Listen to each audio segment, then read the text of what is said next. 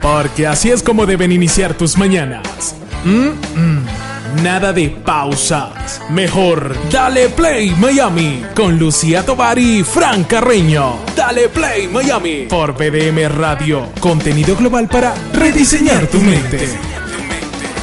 Y continuamos, continuamos con Dale Play Miami, con Lucía Tobar, Fran Carreño, la producción es de Isabel Hernández, esto es BDM Radio, y ya está aquí nuestro próximo invitado, que es un invitado que además tiene una especialidad, pero dijo, puso como condición yo no quiero hablar de eso. Yo Me quiero dijo- hablar del, de la Dolce Vita. Me dijo, no seas aburrida. Sí, me dijo, vamos a hablar de la Dolce así, Vita. Él es, Él es así, así, él es así. él Él es me así. dijo, no seas aburrida. Mal ¿Qué- portado. ¿Por qué me vas a, a invitar a hablar de esto? Mm. Invítame para hablar de mis, de mis hobbies, que son la fotografía, comer bien, que se le nota que come bien. Y me dijeron que iba a vender la moto. Y No. No. No. no. Y entonces tenemos A aquí... edad tenemos que cambiar eso por un, Otros una gustos.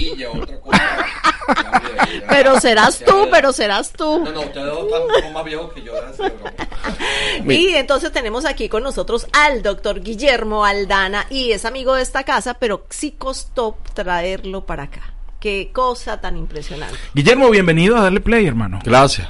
Estoy contento de estar aquí el día de hoy, aunque tuve que esperar media hora allá afuera, pero no importa.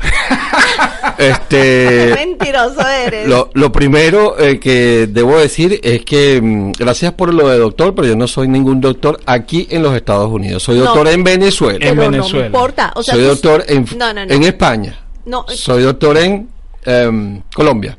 No, en tu pero país. Yo, yo dije el, el doctor y yo no dije Pero doctor afecto, aquí, aquí, aquí y allá no. No, no, no. Eh, Tú eres doctor y eres que no puedas ejercer como doctor aquí es otra cosa, pero tú Pero eres pronto. doctor. Yo lo que soy es CEO. No, no, no, pronto no. No, no, no yo no tengo ningún interés en eso. Yo lo que soy es el CEO que llaman aquí el, el- el gerente, El sería. gerente, sí. El gerente de Aldana Láser Miami y lo que a- trato es de asegurarme de que mis especialistas, que son gente licenciada en los Estados Unidos, sí respeten los protocolos que deben respetarse en nuestra especialidad, que es lo que tiene que ver con la medicina aplicada con el láser que se llama medicina fotónica. Ahora Eso es todo lo que yo hago. Que Ahora además tiene bastante- una, una, una mexicana, es mexicana, ¿no? Silvia, Peruana. peruana. Ajá. Bueno, es fantástica. Yo quedé feliz con Silvia. Sí, sí, de verdad. Realmente Silvia es, un amor de mujer. Es lo máximo. Es, tan, es un amor, pero además tiene una mano que yo, yo decía, Dios mío, pero esta de- no se siente su mano. Excelente profesional, de verdad. Excelente Yo profesional. no vine a hablar de medicina para acá. Así Excel- que, es- esta Así que busque, materia. así que busque, busque por Pero- otro lado. Por eso es no es lo que yo quiero ya hablar. entendí, yo ya entendí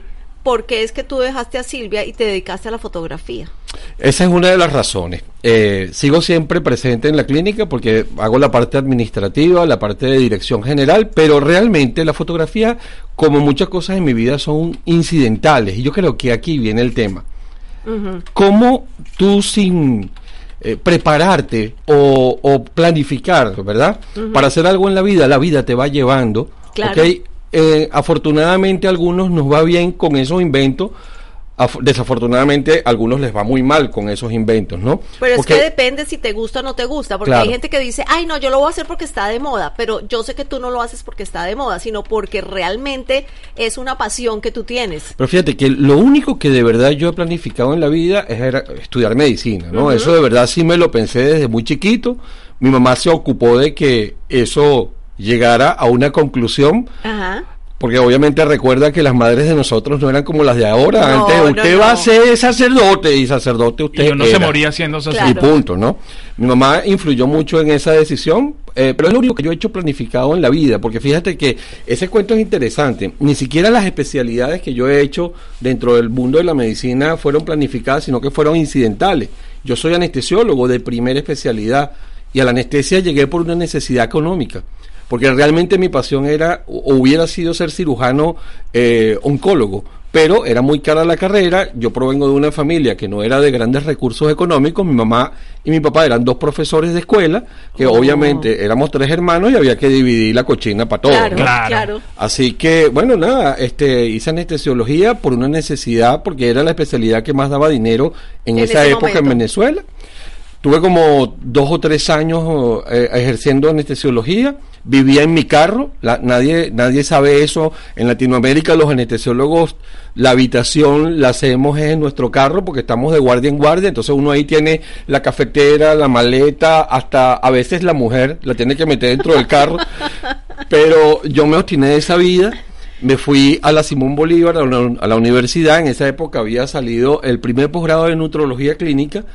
Y por dinero, de nuevo, no me gustaba, porque siempre he tenido el problema de obesidad conmigo, es una enfermedad Ajá, que yo padezco.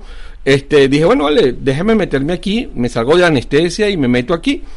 Y eso fue lo que ocurrió también, ¿no? Que la barriguita, los que tienen barriguita le echan la culpa a que tienen problemas de obesidad. Y no, eso que- es una enfermedad realmente. La obesidad Sí, es una pero, pero enfermedad. yo no creo. Ustedes dos, que Pero les gusta, no somos que, les, que les gusta, No. no. son obesos, pero tienen barriguita. Y entonces les gusta echarle la culpa, a, no, que no, eso es como el que dice, no, es la tiroides. No, no, La- pero esto la, viene, La eh, tiroides es... no, pero Eh, este- Esta es la inversión que viene con la edad. Claro, es así, ¿o no, Fran? claro, ¿Cuánto te has gastado claro, tú en esa claro, lipa? Y la mantengo y, le, y me la sobo. Claro, y, ella te la soba, ella te la soba, porque cada vez que te la soba sale, sale un genio ahí de la botella. Sale ahí. Sale el genio de la el genio de la botella. Sale, que- el, sale el genio eso, for- boluda. eso forma parte de nuestro gentilicio, así que eh, a ellas les encanta tocar barriga. Guillermo, y entonces a partir de ahí, bueno, luego, luego sacas tu, tu marca, sacas tu clínica, es todo un éxito total y Guillermo decide meterse al mundo de la fotografía y al mundo de la gastronomía. Eh, y yo te sigo en las redes sociales y, y veo las fotos que montas y veo además la combinación que haces de una a la otra. La combinación que haces de una a la otra, porque estás haciendo gastronomía y estás haciendo video y estás haciendo Ey, pero las fotografía. dos cosas son arte.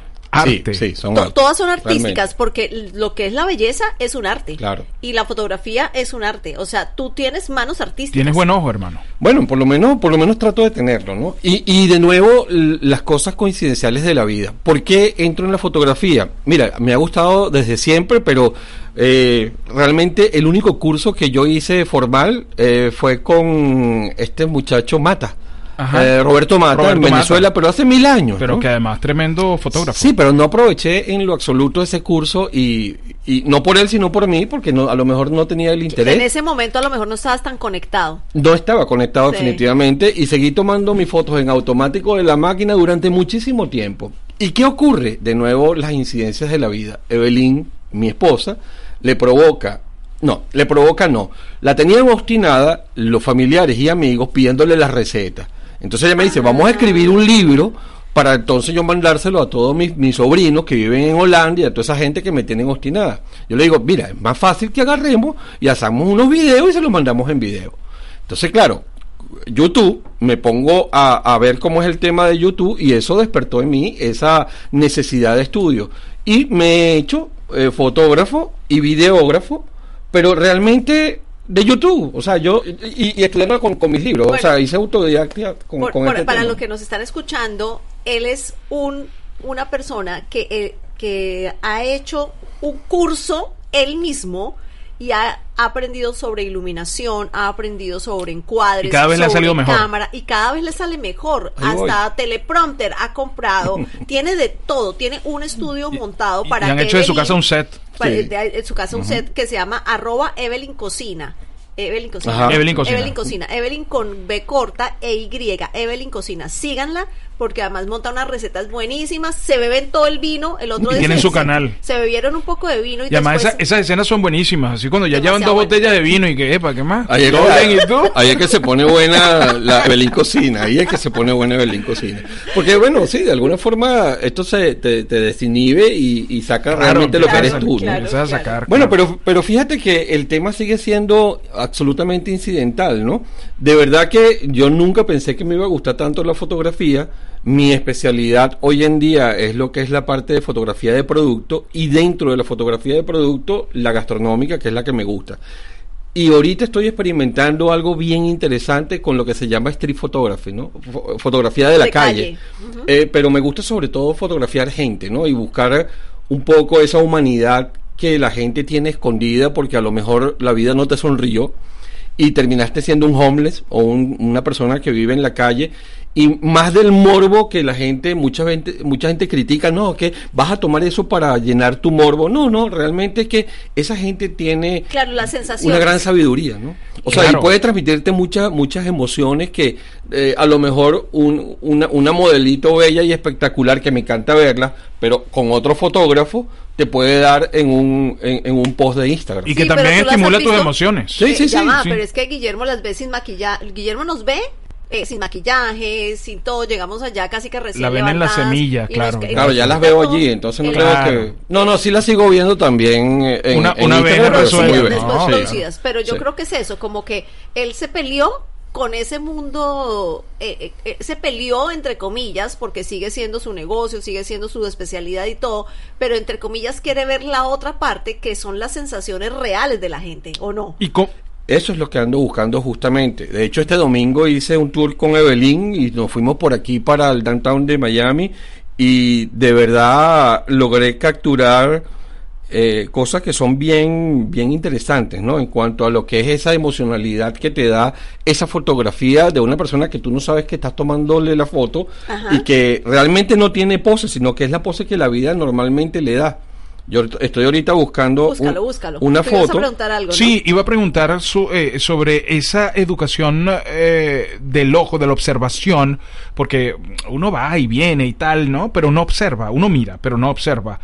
Pero eso que va desarrollando el fotógrafo, que es esa observación, que es ese momento crucial donde le das al clic, donde le das al obturador y en ese momento y agarraste el gesto, agarraste el momento. Eh, ¿cómo, cómo, ¿Cómo sentiste que empezó a- a desarrollarse eso? Mira, realmente yo creo que un poco eh, YouTube tiene definitivamente la culpa de este tema, porque dentro de lo que fue el desarrollo mío como, como fotógrafo, oye, eh, yo, fo- déjame hacer una distinción. Hay lo que se llama fotógrafo profesional y fotógrafo con experticia. No, con Ajá. experticia o sin experticia. Ajá. Realmente el fotógrafo profesional puede o no ser experto. Sencillamente esa persona vive. Un autodidacta. No, vive, cobra plata por eso. Ajá. Yo no cobro plata por hacer fotografía. Ok, la fotografía es para mí y para los que les dé la gana de ver mi fotografía. Claro. ¿sí? Para los que la aprecien. Pero yo hoy en día me considero un experto, ¿no? Y eh, en fotografía y, y un poco me apuntalé de todo el conocimiento físico que me da, que me dio a mí el manejo de la luz durante 25 años, el manejo de la luz fotónica, en este caso no tiene nada que ver, pero los principios físicos son los mismos. Y yo me apuntalé un poco en ese conocimiento, que sí lo tengo súper bien afianzado, porque yo hice posgrados en Europa con este tema de la medicina fotónica, agarré parte de ese conocimiento y lo trasladé a la fotografía. Entonces yo no vivo de la fotografía, por lo que no soy fotógrafo profesional, pero sí soy fotógrafo experto, me considero un experto. Ese tema es inspiracional. Fran, absolutamente, porque tú puedes tener 20 o 30 años estudiando fotografía, haciendo los mejores cursos, y si no se te da, no se te da. Es o verdad, sea, total. es como, es como lo que haces tú, es como tu profesión de locución. Tú puedes tener la mejor voz del mundo, ¿sabes? Y puedes, pero si, tú, si no se te da el ser locutor, no, se te va a no eres, no terminas siendo. Y lamentablemente todas estas cosas se van un poco minimizando en su importancia, porque, por, por ejemplo, aquí, aquí cualquiera es locutor, aquí ni siquiera te piden como en Venezuela nos pedían a nosotros tener eh, certificación una certificación, Claro, un claro. curso, Un que se hacía en la Universidad Central de Venezuela. correcto. Era brutal, por cierto, Exacto, ¿no? sí, sí, sí, señor. Era. Este, era. Sí. Ah, bueno, aquí- como casi todo. Como casi todo, Casi todo, como casi qué- qué todo. pena, sí. Pero entonces aquí cualquiera hoy en día se pone a hablar de- sobre un micrófono y es locutor, como igualmente esto que está aquí, que estoy enseñando en este momento en mi celular, eh, es una cosa muy buena y muy mala.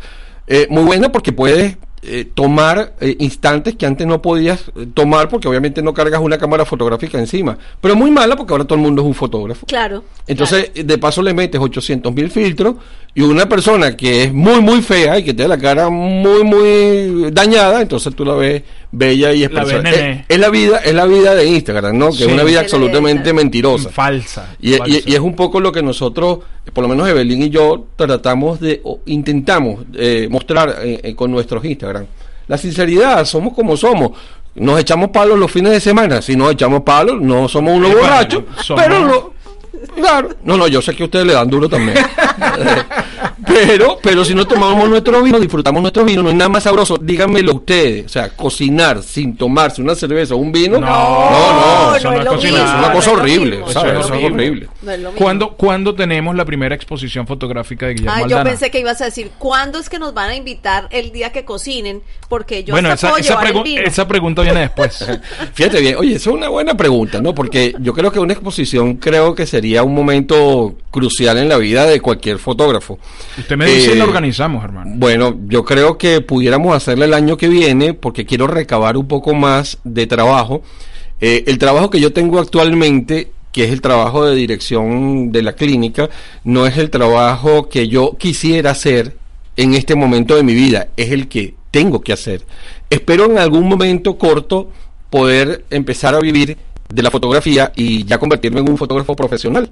Pero es que creo que nos pasa a todos en la medida en que vamos pasando los años, porque en estos días yo le decía a Frank, Dios, pero nosotros nos estamos parando todos los días a las 5, a veces salimos de aquí a las 10 de la noche. Eso es duro, ¿ah? Porque estamos haciendo, eh, eh, estamos mm, metiéndole todas las ganas a BDM Radio. Pero en algún momento yo quiero tirar, subirme en mi bote y quedarme ahí tomándome algo o si, si- sin ni siquiera nada, o sea, mirando al horizonte. O sea, finalmente se van a comprar el bote. Porque hasta ahora yo tengo un bote que un amigo le presta. Estoy, yo estoy averiguando quién es el amigo que le presta a ellos el bote todos los fines de semana. Que está bravo porque no nos ha prestado más.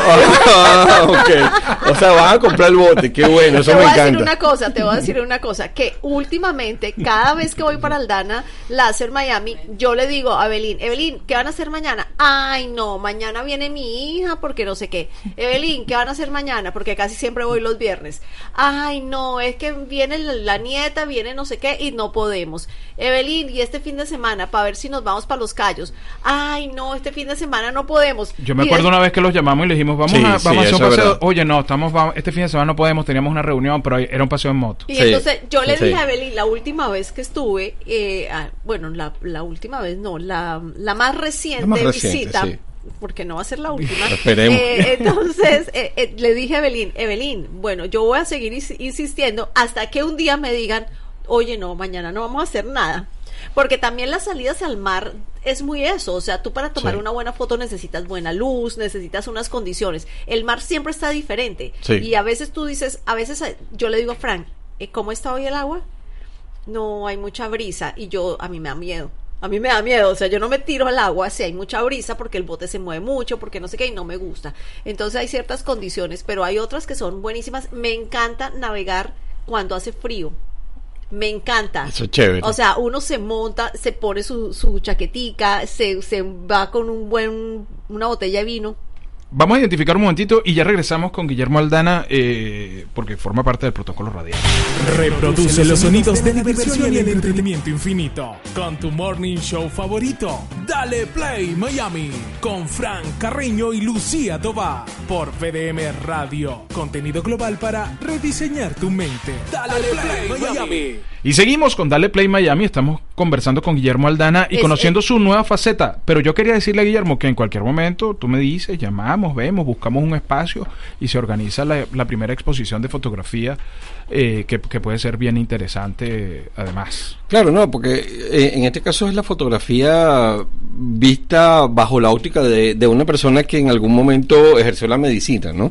Eh, Claro. eh, eh, entonces sí tiene algunas diferencias. Probablemente vamos a conseguir algo bien interesante y te voy a tomar la palabra para hacerlo. Claro, prontamente. claro. Pero que, ahí. que no es la única, el único médico que se dedica al tema de, de la, de la belleza, que tiene tendencias hacia la parte de, del arte.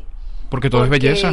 Porque todo es belleza. Yo ahí hay uno que yo sigo que está en Tampa, que es un médico que hace, eh, se llama como el, como el, el que, como en los brazos de las estrellas, una cosa así. Él moldea los brazos, esa es su especialización. Y él hace unos dibujos espectaculares. Él pinta las figuras y él dice que él moldea los brazos como, como un dibujo. Sobre todo, es- papel. esa es una Eh, tendencia súper marcada en los cirujanos plásticos. Hay, yo tengo cantidad de amigos cirujanos plásticos que ellos, aparte de su cirugía, que es de lo que viven, hacen escultura, hacen pintura, pero lo hacen profesionalmente, y exponen y todo. Eh, ¿sí? Tenemos un amigo también en Colombia que es el, el doctor Santiago Ruiz Géneco, que el Santiago ama todo lo que es Toda el arte, todo el arte plástico e incluso estudió periodismo, hizo una especialización, bueno, como cirujano plástico, fue y se metió a una universidad, hizo como un posgrado en periodismo y montó su programa de artes Qué nota, plásticas. ¿no? Pero para además, hacer sí, eso. eh, en ese sentido coincide contigo porque él también, o sea, él es cirujano y tiene su consultorio y su cosa, pero también cada vez que puede mm, va a una exposición, monta una exposición, entrevista artistas, o sea, el No, tipo nota, se- se desconecta totalmente. Yo, yo aspiro poder en algún momento este dejar la clínica funcionando bajo la dirección de otra persona y yo dedicarme un poco a, a este mundo y al mundo de la parte culinaria que me encanta, no solamente en lo, en lo que es hacer las comidas propiamente dichas y en eso acompaño a Evelyn, sino este también en ser un poco sibarita y ir a un lugar y probar y decir esto sirve, esto no sirve, esto está bueno, esto no está bueno. Sí, que por es- cierto en estos días le voy a hacer un- una cuña con el permiso de sí, sí, adelante, adelante. Sí, Pero sí. es un comentario, no es una Aquí, cuña, para, pero para salir allá afuera te van a cobrar. está bien, no importa. Dale, dale. Bueno, le vas a ir a cobrar a Leal a su restaurante A- a allá. Leal, Vi, sí, vi que vi que li- vi que fuiste a comer y eso tiene, yo voy a decir una cosa, porque Guillermo es súper exigente, muy exigente con el paladar. Gastronómicamente. Entonces, gastronómicamente hablando. Entonces, si él va a dar esa recomendación es porque realmente es buena. Pero va a ser absolutamente puntual, ¿ok? Ajá. Porque lo que pasa es que está una, una eh, chef venezolana acá. Ay, me perdona que se me olvida el nombre de ella, es mu- bien famosa. El, eh, Leal la invitó. Y están haciendo comida mantuana el fin de semana pasado y este fin de semana a petición lo están repitiendo. Mira, nos hemos comido Evelyn y yo, todo estaba muy bueno, pero el asado negro y un bendito es como un puré de plátano. Esa es la cosa más divina que me he comido en los últimos, no sé, tres o cuatro años. Un puré de plátano que no pueden dejar de probar, de verdad. eh, De hecho, nosotros vamos a tratar de ir mañana para que Belín se coma cuatro platos de puré de plátano porque me tiene hasta aquí fastidiado con el tema del puré de plátano. Entonces le dije, tú no vas a pedir más nada, sino puré de plátano, te voy a comprar cuatro purés para que te lo vayas a comer. Vas a decir, te voy a poner un puré por cada vez que me has pedido volver. no, pero es que eso es todos los días y amanece, abre los ojos, oye, el puré de plátano, no vale, ya, por el amor de Dios. Ahorita está haciendo ejercicio, lo acabo de dejar y le dije, mira, mañana vas a comerte cuatro purés de Bueno, plátano. yo le dije que viniera contigo y me dijo, no, porque es la hora de mi gym. Y yo, ay, excuse Disculpa. me. Guillermo, eh, eh, ¿usas eh, música para inspirarte en la fotografía? ¿Te pones tus audífonos y, y vas o no? ¿Qué, qué, cuál es la música que más te gusta? Eh, oye, mira. Bueno, son dos preguntas. Ese, ese, es un, ese es un tópico porque es una música que lamentablemente se ha dejado un poco de escuchar. que Es la salsa, me encanta la salsa. Ay, Hoy arrancamos mira, con el gran combo aquí. Me encanta la salsa, Sí. yo soy este melómano, como le dicen a los salseros. Este, el tema de reggaetón y esas cosas no me termina de entrar, debe ser un problema generacional. Yo creo que es lo mismo que te pasa a ti, Lucía. Porque tú eres mayor que yo, claro, pero Sí, sí, Este- ya, yo a mis 85, yo pensé que yo a mis 85 me veo muy bien es porque voy al Dana Láser. ¡Eh! ¡Excelente! ¡Excelente! A mí me encanta andar con gente inteligente, ¿vale? Para ver si se me pega algo, definitivamente. Eh, no, eso es así. Este, mm, ¿Algún tema, del, ¿Algún tema de la salsa así que tú digas, este es mi No, definitivamente Rubén Blades hay un, un es una trilogía, son dos discos que se llama Maestra Vida, creo que es uno de los lo de las cosas más estupendas que eh, se pudieron escribir en torno a la salsa. Es, es Sobre- una novela. Lo voy a decir como es. Es arrechísimo. Es arrechísimo, sí. O sea, Maestra Vida es otra cosa. Nos marcó nuestra vida juvenil y pasan los años y sigue. Y yo sigo estando. pegado con eso. Yo no he evolucionado en la música. Tú sabes que cuando, cuando eh, iba a nacer mi hija, pues yo escuchaba, eh, nació Ramiro, ¿no? Nació, nació mi niño. Y ahora que está, tam- ahora que viene mi nieto, volví a Bueno. poner y se vuelve a ajustar. Nació mi niño,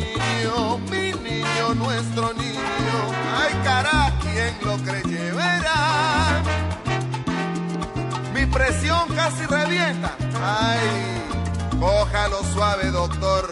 ¿Qué te pasa, no, hombre? Eh. Fueron nueve meses de angustias e incertidumbre. Y hoy es el momento cumbre. Por fin ha empezado el show.